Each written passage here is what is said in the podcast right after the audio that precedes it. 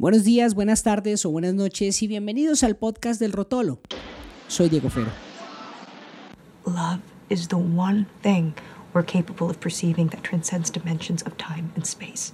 Amor es la única cosa que trasciende las dimensiones del tiempo y el espacio y que somos capaces de percibir. Maybe we should trust that even if we can't understand it yet. Tal vez deberíamos confiar en ese sentimiento así no podamos entenderlo.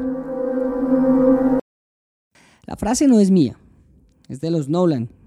Cuando por allá a principios mediados de la década del 2010 hablaban de amor, mientras nos envidiaban con agujeros negros y viajes y cómo el tiempo es más corto y más largo allá y todo ese rollo. A mí me encanta esa película. Pero me parecía muy curioso que una película que tuviera un respaldo tan fuerte de la ciencia, porque el señor Nolan lo buscó, hablará tan fuertemente del amor. Y yo creo que esa historia habla mucho de amor. Uno, dos, tres. Pero, ¿qué es el amor? Amor es dejar de pensar en primera persona para pensar en él, ella, ellos, ellos. Cuatro, cinco. Entregarlo todo por alguien distinto a uno. Escuchar, apoyar, ayudar, compartir. Es desbloquear el nivel paciencia para llevarlo a una evolución infinita. Hola, mi nombre es María José Duque, tengo 35 años. Eh, actualmente estoy viviendo en Manila y Filipinas. Es arriesgarlo todo por esa persona una, dos, tres, diez mil veces. Eh, en este momento estamos viviendo acá por el trabajo de mi esposo. Amor es viajar más de 17 mil kilómetros lejos de casa para estar juntos. Bueno, ¿qué estaba sucediendo en nuestra vida? Em, Amor es ella. teníamos una vida bastante cómoda aquí en Manila, Su historia siempre. eh, con bastantes planes, planes de viajar. Su pandemia. Eh, planes de ir a visitar a nuestra familia en Colombia. Pues ya hace más o menos un año no los veíamos, queríamos ir en diciembre. Eh, mi hija iba al jardín, salíamos tranquilos a caminar a los parques, a los centros comerciales. Teníamos planes para viajar en Semana Santa. Mi esposo iba a la oficina a trabajar, digamos que tranquilamente, salía a hacer sus, no sé, sus visitas de mercado y todo eso, digamos que a partir de más o menos, no sé, como desde el 15 de marzo, pues ya sabemos todo lo que, lo que pasó. Li- uh, land, domestic air, and domestic sea travel to and from Metro Manila shall be suspended beginning 15 March 15, 2020. Bueno, te voy a, te voy a hablar un poco de, porque lo tenemos súper claro, eh, es de, de ese último día que pudimos, digamos, salir libremente a la calle y que hicimos, estuvimos eh, almorzando con otra familia de colombianos que son muy amigos de nosotros acá. Mi hija podía ir a los restaurantes tranquilamente. Tengo una niña de tres años que en ese momento tenía dos. Por la tarde fuimos a un cumpleaños de una de las amiguitas de, de ella. Estuvimos súper contentos con una familia de, de, pues, digamos, de otros expatriados. Era un cumpleaños donde había muchísimas personas, había muchos niños. Nos devolvimos caminando a la casa. Eh, conocimos a otra, a otra, a una pareja eh, que vivía en nuestro mismo edificio y pues, la señora resultó siendo mexicana, entonces empezamos a hablar en español. Y nos fuimos a acostar y pues pensamos que al otro día, que era el lunes, nos íbamos a levantar y básicamente pues ese lunes todos todo nos despertamos con, con una situación súper distinta y con esa nostalgia, tal vez yo lo recuerdo más así, con un poco de nostalgia, sobre todo por mi hija, por lo que, por, por la situación en la que antes estaba, estaba mi hija de, de poder hacer muchas cosas y que hoy no hace la inmensa mayoría de esas cosas.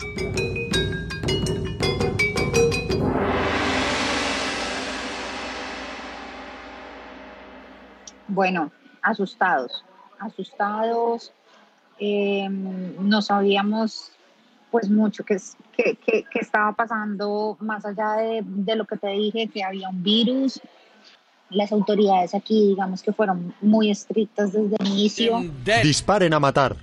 El presidente de Filipinas ha ordenado a la policía y al ejército disparen a matar a quienes violen la cuarentena impuesta por el coronavirus. Teníamos un poco de angustia porque no sabíamos cómo iban a funcionar las, y, pues digamos las, las nuevas, la nueva vida o la nueva cotidianidad. Em, nosotros tenemos una persona que trabaja con nosotros, nos ayuda en la casa eh, y vive en la provincia, vive como a cuatro horas de Manila, que es donde nosotros vivimos. Eh, se fue corriendo a su casa porque el, los, el transporte público lo iban a cerrar, las carreteras las iban a cerrar, ya, ya no podías cruzar entre, entre, entre una zona y la otra. Domestic air and domestic sea travel shall be suspended beginning 15. Entonces yo creo que la sensación fue de mucha angustia, incertidumbre y el hecho de estar lejos de, de, de Colombia y tan lejos además te hace sentir como un poco más solo, como angustiado, vulnerable, no sé, así lo sentía yo, a pesar de que nosotros estamos bien acá, tenemos todo, no nos hemos enfermado, no nos hemos contagiado afortunadamente.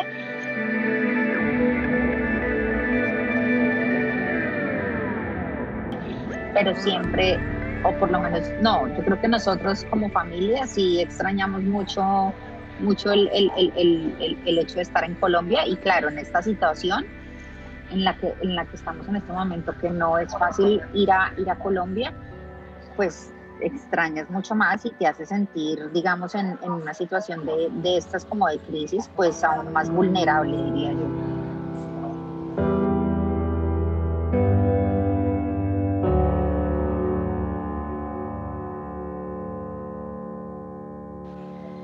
No, esto era, esto era como de Walking Dead.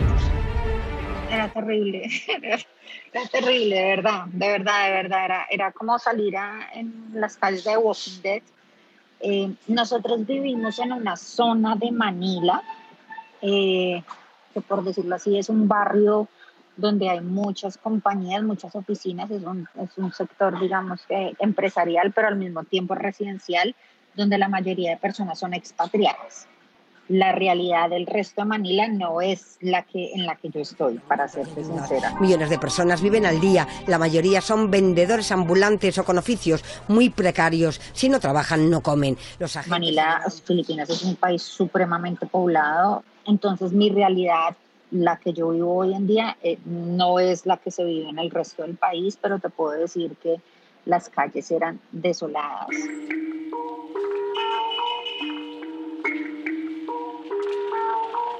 ¿Qué hicimos ese día? Me acuerdo que estábamos todos como muy, muy, muy a la expectativa de qué, iba a pasar. Mi esposo trabajaba, pero no trabajaba, pues porque ellos tampoco sabían qué iba a pasar, cómo iban a manejar la situación. Pues mi hija no fue al colegio, entonces pues tratar de entretenerla, y con el paso del tiempo pues, pues nos fuimos como acoplando todos, pero pues como en cualquier país y cualquier persona, todo fue muy a la, digamos, en, el día a día, sobre la marcha.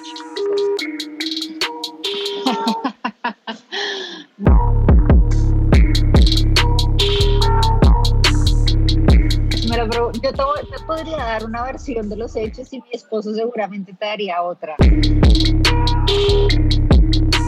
fue pesado, precisamente porque, porque teníamos que acoplarnos todos a, la nueva dinámica. Eh, mi esposo trabajar desde la casa y era un, era un apartamento relativamente pequeño y con una niña trabajar se hace, se hace muy difícil. Es una niña que todavía no entiende que el papá está trabajando y que trate de no gritar mucho o que él no puede jugar ahorita. Ella en ese momento no lo entendía. Entonces, pues mi esposo nosotros teníamos una terraza como un balcón y mi esposo trabajaba ahí, pero Manila tiene unas altas temperaturas, entonces era, era complicado. Sí, era, no, era, no, Dios mío, yo me acuerdo. Además era verano, empezaba el verano acá fuerte y, y, y el calor es bien, bien, bien especial. Mi hija ya no podía salir a, a, la calle, estaba acostumbrada, aunque uno no crea que una niña de dos años, pues bueno, pues se termina aburriendo, ya no quiere jugar conmigo, ya no quiere jugar con sus juguetes, ya no quiere nada. Y pues bueno, yo la verdad, entre, te soy sincera, pues es que el día obviamente se, pasa, se pasaba relativamente rápido entre todo lo que tenías que hacer de la casa, las, los niños, pues la niña, eh, descansar un rato cuando ella descansa o ponerme a hacer mis cosas cuando ella, ella descansaba. Pero hoy en día seguimos como en la misma dinámica de mi hija no puede salir tanto a la calle, no hay colegios, mi esposo ya está volviendo a la oficina porque claramente él ya no daba más en la casa, no puede seguir trabajando a más de 30 grados centígrados.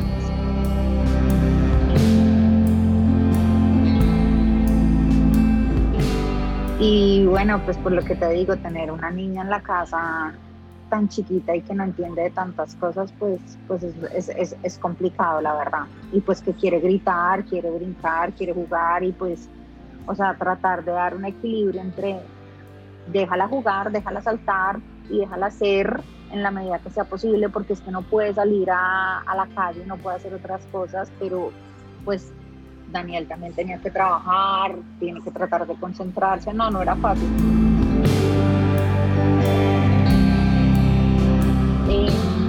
pero en un país como en este, creo que los más afectados han sido los niños, particularmente.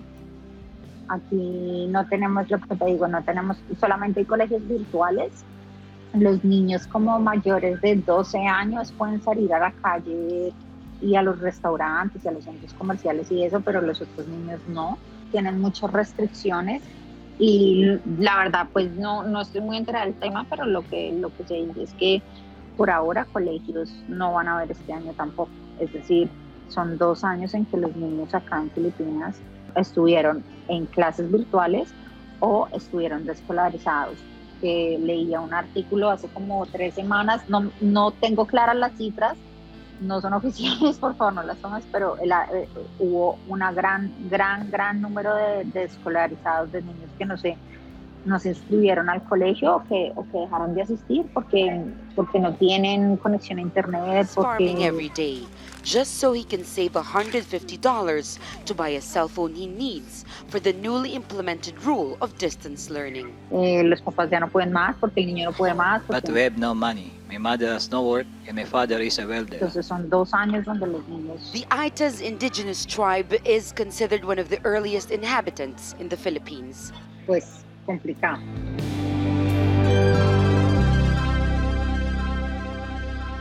Pero bueno, yo creo que ya en este punto estamos, no sé si acostumbrados, resignados, adaptados,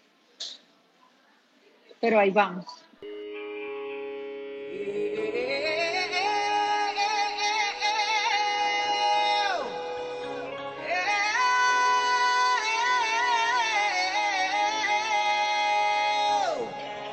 Sí, sí, sí, sí, completamente de acuerdo. Y, sabes, increíblemente lo que tú dices es cierto, aunque estemos a millones de kilómetros de distancia y, culturalmente seamos muy distintos, paradójicamente la situación a lo largo de este año ha sido bastante similar en los dos países.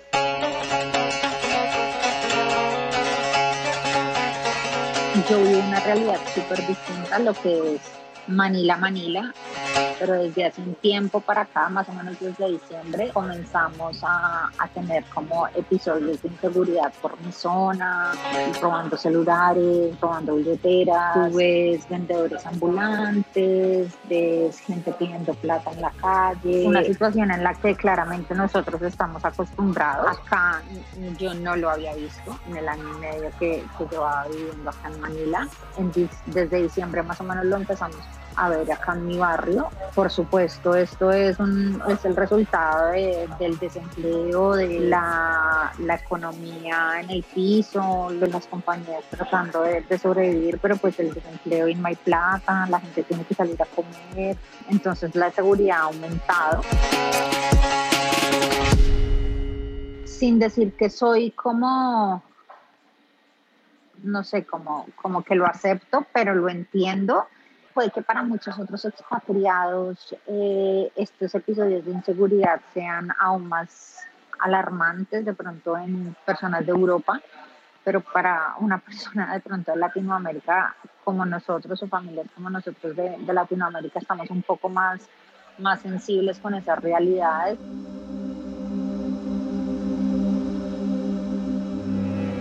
no sé cómo expresarlo, obviamente tu corazón y todo es, es, es, de allá, entonces el ver las noticias te, te, llega mucho más sin decir que las noticias de acá no te tocan, pero, pero pues ver las noticias de los muertos, las, las UCI llenas, esa angustia, el desempleo, la inseguridad, todo, pues te genera angustia y te da miedo y te da preocupación por tu familia también, ¿no? O sea... Eh, se están cuidando, no se están cuidando, cómo están los niños de allá, bueno, así es, todo, todo lo que conlleva el día a día y que, y que ahora toca aprender a hacerlo, eh, no sé, las personas mayores, las no mayores, o sea, todo, literal, es como tú dices, eh, vivimos dos pandemias, a pesar de que eran muy parecidas, pero pues una la vives 13 horas adelante y la otra pues en Colombia. Recuerdo feliz, bueno, no, yo creo que, que, que, a pesar de lo caótico que ha sido esto, es el hecho de, de poder tener a mi esposo más cerquita o, no sé, no sé si es más tiempo, pero sí más cerquita, como más accesible a nosotros.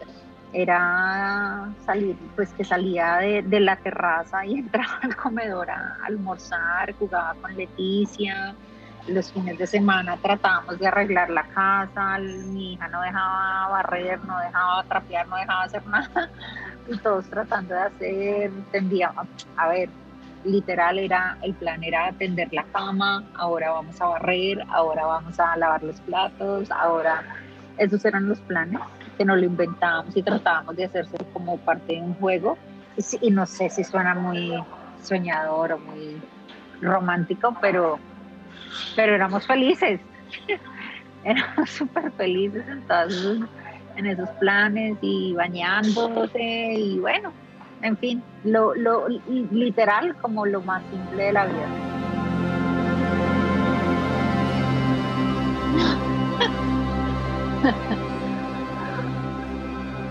Uy, no, no, eso está muy profundo. eh, ¿qué le diría? No, pues relájate en algunas cosas, no todo se controla. Mm, con calma. Eh, disfruta más de pronto como esas, esas pequeñeces y esas cosas después de que me preguntaste que un recuerdo feliz de la pandemia y te empecé a contar lo de que lavábamos los platos y era un plan, tendíamos la cámara un plan, me quedé pensando en eso. Pues antes, pues siendo sinceros, pues uno no disfruta mucho lavar los platos, ¿sí? Y pues no, yo hoy en día tampoco es que los disfrute mucho, pero ni tender la cama, ni bueno, pues son cosas que se tienen que hacer en la casa ya, tú las haces simplemente, pero me quedé pensando de verdad que en ese momento éramos, o sea, todo era un plan y todo era hacerle divertido a mi hija el, día. Eh, y uno a veces como de, ese afán o de esa, vive pensando en tantas cosas, ni siquiera pues porque yo no tengo mucho afán hoy en día, pero, pero no sé, por estar pensando en otras cosas como que no se goza y no hace feliz, o sea, no hace especial, momentos que pueden ser especiales, eh, de pronto eso esa capacidad de hacer como especial cualquier momento.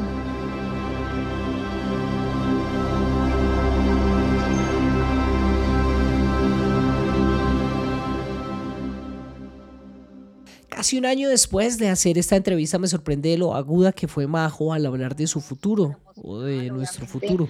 Me imagino yendo a Colombia con mis hijos, mi esposo, visitando a mi familia, siento que, que, a pesar de que muchas, muchas cosas dice uno que, bueno, no, esto definitivamente sí cambió y esto ya no va a volver a ser como antes, no sé, tengo mis dudas, tengo mis dudas, quisiera ver muchas cosas, creo que sí, en efecto hay muchas cosas que, que cambiaron y que, y que, que no van a volver a ser como antes, pero no sé si, si realmente vamos a ser como muy, muy conscientes de lo que nos pasó. Eh, hablo en términos generales como humanidad, me encantaría pensar que sí, pero, pero no sé, ¿sabes? Tengo mis, tengo mis dudas. Creo que lo más bacano de ser amigo de Majo es verla crecer. Ha sido aprender a entender la vida, su vida y su felicidad. Tal vez lo más importante de ser amigo de alguien es querer y acompañar así pasen años sin hablar. Se puso aún más retador. Eh, digamos que físicamente me ha parecido que el, segundo embarazo ha sido más agotador, estaba mucho más cansada físicamente, entonces eso ha hecho que este, este tiempo y estos meses hayan sido más largos, por decirlo de alguna forma, eh, y seguir con la misma rutina y la misma dinámica de hagamos como perrito, jugamos en el piso, párate, siéntate, corre de un lado al otro, salta en la cama, embarazada, pues es complicado. Así está la vida de Majo por estos días, luego de como unos 10 meses de haber hecho esta entrevista. Bueno, hoy 11 meses más o menos después de, de lo que hablamos, estando en Colombia, por fin, después de casi tres años de no poder venir y no poder ver a nuestras familias, debo decir que salí de Filipinas con sentimientos encontrados. Nos trasladaron a otro país del sudeste asiático y salimos con sentimientos encontrados de Filipinas por varias razones. Uno, porque durante todo este tiempo de la pandemia las restricciones para los niños fueron absurdas y mm, nunca pudieron volver a los colegios, no podían salir de a las calles, no podían ir a sitios públicos. Entonces esto ya se estaba tornando un tema demasiado eh, delicado en nuestra casa, pues porque evidentemente no es como nosotros queremos que nuestros hijos crezcan.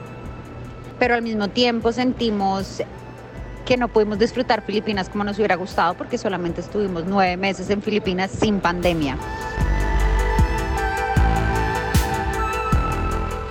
Estamos felices de poder estar acá en Colombia, asombrados también porque la pandemia se vive completamente distinta en Latinoamérica, específicamente en Colombia, a, lo, a cómo se vive en, en Filipinas y en la mayoría de los países asiáticos que realmente sí se siente la pandemia, sí sientes que el virus está acá, acá en realidad se vive como si no hubiera virus.